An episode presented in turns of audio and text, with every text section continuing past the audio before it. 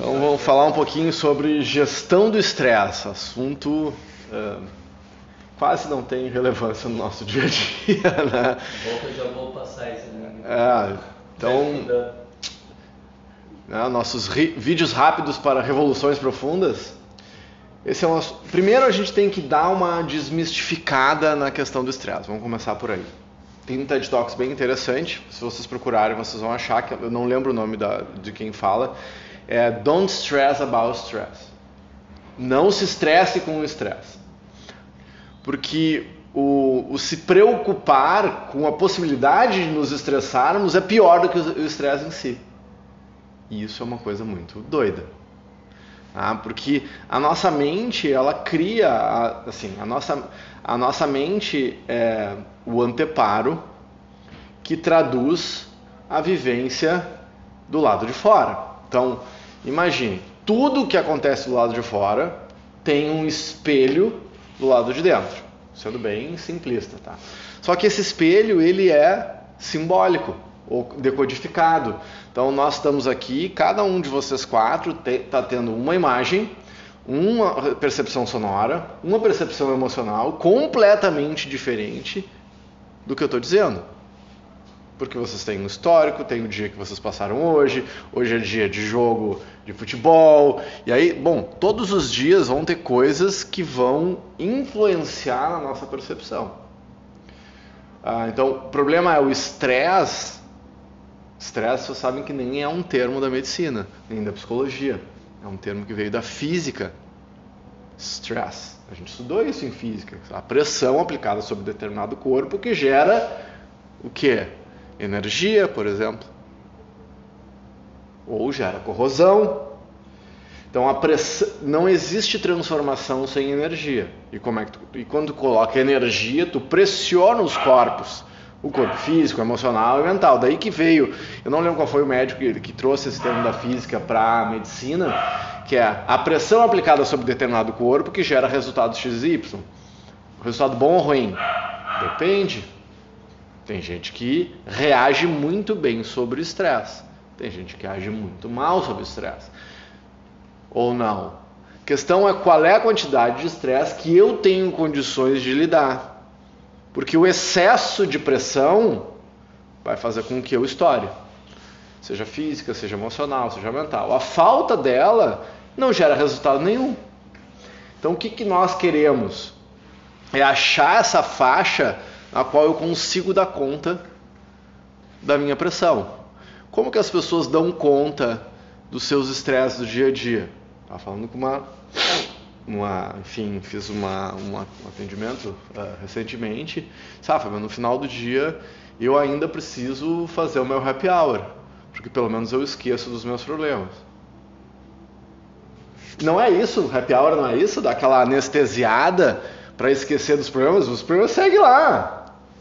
É, o, o Felipe Truco ele, ele, e o, acho que o André Bouchardet também, eles falam, tem uma, um toque de gênio do Tiririca. Palhaço, deputado Tiririca. Lembra? Eu tentei fugir de mim mesmo, mas onde eu ia, eu tava lá. Não é genialidade, não é uma coisa, não é um toque de gênio isso, porque a gente esquece que não adianta eu esquecer o problema. Não adianta eu trocar de casamento, de profissão, porque eu vou me levar para onde eu for. Então, a única possibilidade de gestão de muda, uh, do estresse real e sustentável no, no sentido ao longo do tempo é o trabalho sobre si mesmo.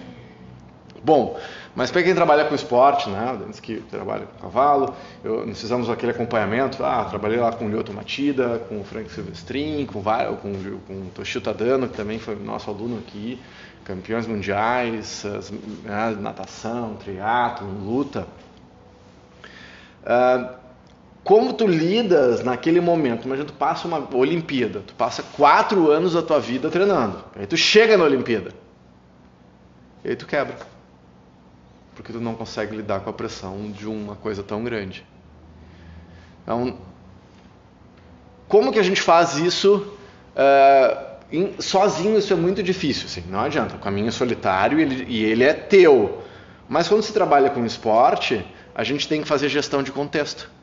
Ah, o pai e a mãe estão atrapalhando uh, o filho que está competindo? Cara, olha, pai e mãe, dá licença, vocês não estão ajudando. Ó. A minha mãe nunca foi assistir as minhas lutas de karatê. Olha a consciência dessa, eu não vou ir porque eu não vou conseguir assistir e ainda vou te atrapalhar. Minha mãe também nunca assistiu a competição. Eu defendi o mestrado no Brasil aqui, na Unicinos, depois eu fui para a França defender. Aqui no Brasil, falando com meu pai, disse, eu não, não fui te assistir porque eu achei que a minha presença podia te atrapalhar.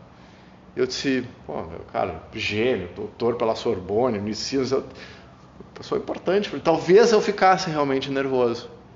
Eu disse, pô, que sensibilidade. Ah, agora, se a pessoa não tem sensibilidade, talvez tu, né, o coach, tem que dizer, ó, oh, dá licença, mas vocês estão atrapalhando. Então, óbvio que o caminho é solitário, mas quando se trata em desenvolvimento pessoal, a gente, eu falei sobre isso há pouco tempo, independência é morte, ninguém é independente. Estava falando sobre isso semana, né? Pô, se eu tenho a consciência que eu posso ajudar o outro com o toque, talvez salve a vida da pessoa, porque ninguém enxerga o rótulo de dentro da garrafa. Então eu não sei, eu não, eu não sei o quanto eu estou bem ou mal muitas vezes. Agora, se eu tenho alguém que, me, que confia, que possa dizer, olha, tá, essa situação está te atrapalhando, quem sabe a gente não faz isso, por isso que a gente tem professores, por isso que a gente tem mentores, porque a gente precisa de pessoas de confiança que nos vão, que vão nos colocando na direção certa. Agora, para gerir o estresse, ao fim e ao cabo você está sozinho. Agora, se cercar de pessoas de confiança, que nos deixem mais fortes, que celebrem as nossas vitórias, que nos apontem quando, pô, isso aqui não está bem, vamos melhorar, te esforça mais.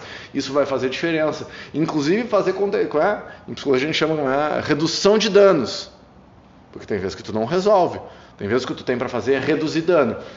Então, talvez um pai ou uma mãe tendo surtos na beira de uma pista, o que vai fazer? Não vai eliminar o pai e a mãe da vida, não é? Mas da competição, de repente, dá para tirar. Só pega assim, ó mãe, dá licença, vai tomar um chá, vai tomar um chimarrão, volta daqui uma hora. Então, tem vezes que dá, que você, como coach, como professor, né, como, como alguém que tem influência naquele, naquele ambiente, você pode agir. Por que não?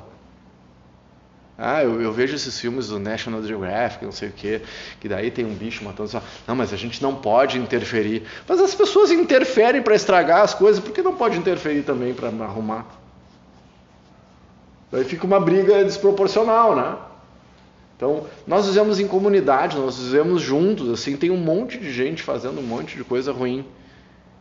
E a culpa, não, desculpa, mas não é das pessoas que fazem as bobagens exclusivamente é da gente, pessoas do bem, que talvez não estejamos agindo como deveríamos. Por quê? Porque a gente está correndo atrás, está preocupado em fazer as coisas, né? Então, voltando lá à gestão do estresse, que é essa pressão, é, como o estresse, né? Essa pressão uh, aplicada sobre o nosso organismo, e organismo no sentido amplo, físico, emocional e mental, que gera um resultado X ou Y. X ou Y, bom ou ruim. Qual é a proposta de autoconhecimento? A nossa caminhada. Não é diminuir o estresse. Não é diminuir a pressão.